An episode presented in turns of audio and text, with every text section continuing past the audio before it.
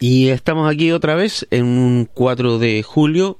4 de julio también coincide con, con la celebración de la independencia de Estados Unidos, de las 13 colonias, o las 12 colonias, no me acuerdo cuántas colonias eran, pero bueno, los tipos se fueron la segunda nación en independizarse en el continente. No la primera como, como algunos creen, porque la primera nación en independizarse en el continente fue Haití.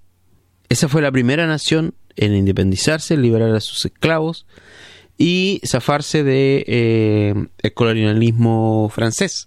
Por eso después fue una nación tan golpeada durante más de 150 años en que las naciones europeas le negaron la sal y el agua. Después de que te dan 150 años, no es raro que estés un poco pobre, ¿no? ¿Qué podemos hablar del 4 de julio? Y me acordé de una película de Tom Cruise, Tom Cruise, Tom Cruise, Tom Cruise, no sé. Bueno, pero nació el 4 de julio. El mismo actor que hizo Top Gun, que ahora hizo La momia, Al fino del mañana, Misión imposible, Rack Richard, Una guerra de películas, Negocios sucios, Barry Seal, La guerra de los mundos, Oblivion, Ojos bien cerrados, Cocktail, Los marginados, Jerry Maguire, Encuentro explosivo, El último samurai, ya.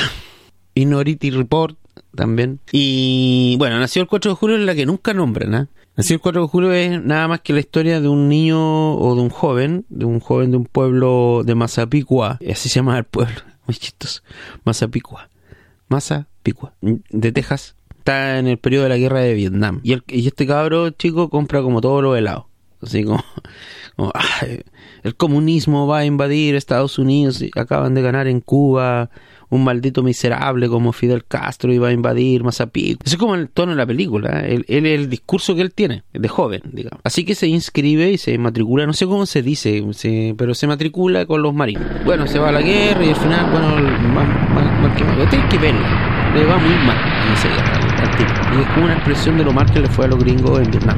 Y da la idea de pronto para nosotros que estamos en este continente y en este país donde está súper hiper valorado como como ese como esa nación como ah los gringos son bacanes los gringos que es una cosa que yo veo las películas gringas y me gustan. Pues, me, crié viendo películas gringas. Yo soy ya viejo tengo mis años.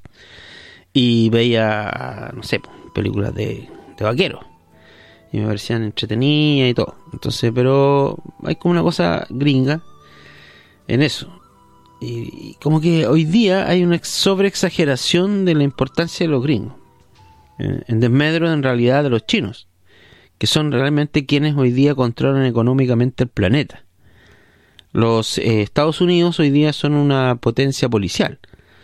O sea, lo único que tienen es fuerza. Fuerza así como, como el matón del barrio, así como el, el cabro que le pega todo en el colegio, como el prepotente de la pega como el pago, no sé, eh, como eso, pero no es, no, dejó hace mucho rato de ser una potencia económica o intelectual. De hecho, ellos no, nunca ganaron una guerra efectivamente, así como la Segunda Guerra Mundial fue ganada por los rusos.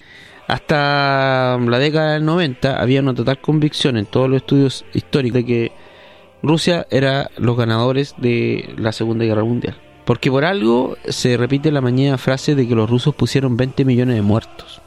O sea, si tú pones 20 millones de muertos en una guerra, es porque te llevaste una parte pesada del conflicto. Y ellos se llevaron, mientras eh, Francia fue invadida, Polonia y todos esos eh, eh, pueblecitos de Europa fueron invadidos, Rusia no fue invadida. Y cuando fue invadida, resistió y resistió durante años, solo. Y después toda la caída de, del ejército nazi en el sector de, de, Europa Oriental se debe a los rusos. Porque Estados Unidos entró muy tarde al conflicto, en términos efectivos. No lo ganaron esa guerra. Ellos no fueron los artífices del triunfo de esa guerra. Después se fueron a Corea. En Corea les volaron la raja.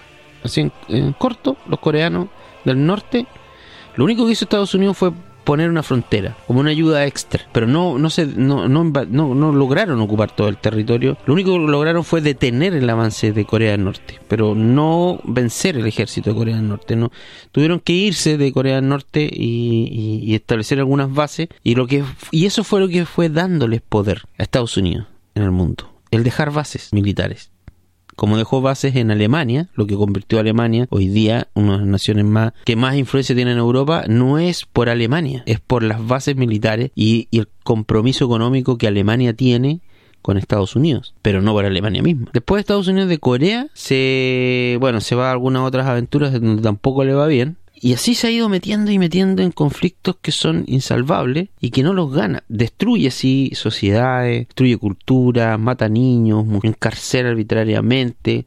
Es el país menos democrático del mundo.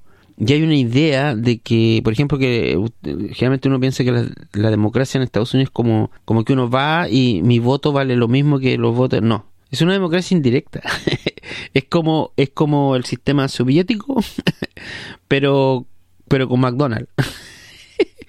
Porque usted no vota directamente por un candidato. No. Usted suma su voto individual a un voto colectivo que va por distrito y que después suba a un estado. Entonces cada estado tiene un, una, cierta cantidad de votos.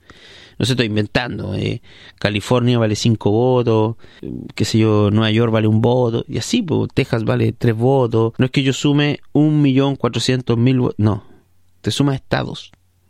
Si tú pudiste haber votado por tu candidato, pero el Estado, en el Estado, perdiste. Entonces en ese Estado tu voto ya no vale nada, no se suma a la, a la cuenta general.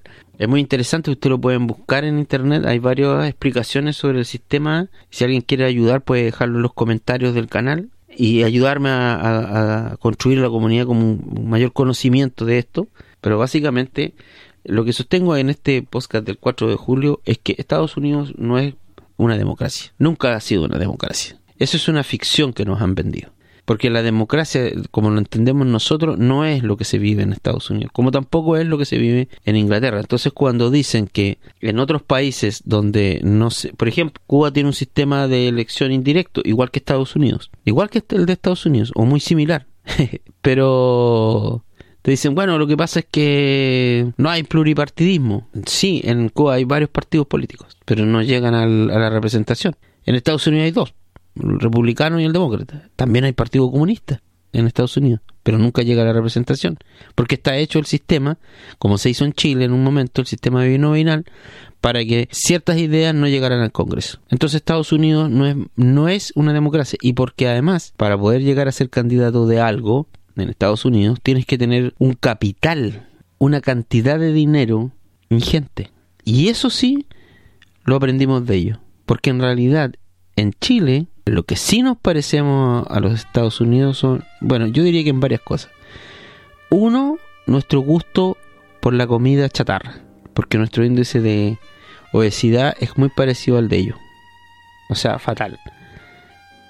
Lo otro que nos parecemos es que solo los ricos pueden hacer política.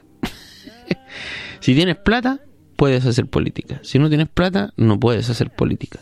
Y en lo otro, nuestro racismo. Porque allá cuelgan negros.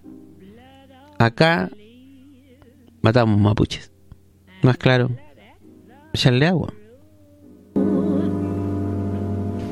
Black body swinging in the southern breeze.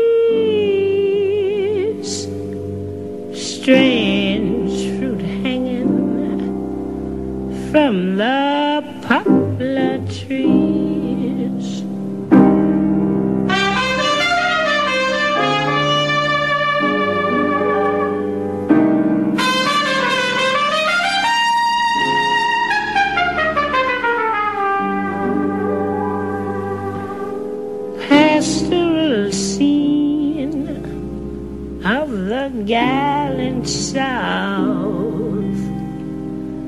The bulging eyes and the twisted mouth, scent of magnolia, sweet and fresh. Then the sudden smell of burning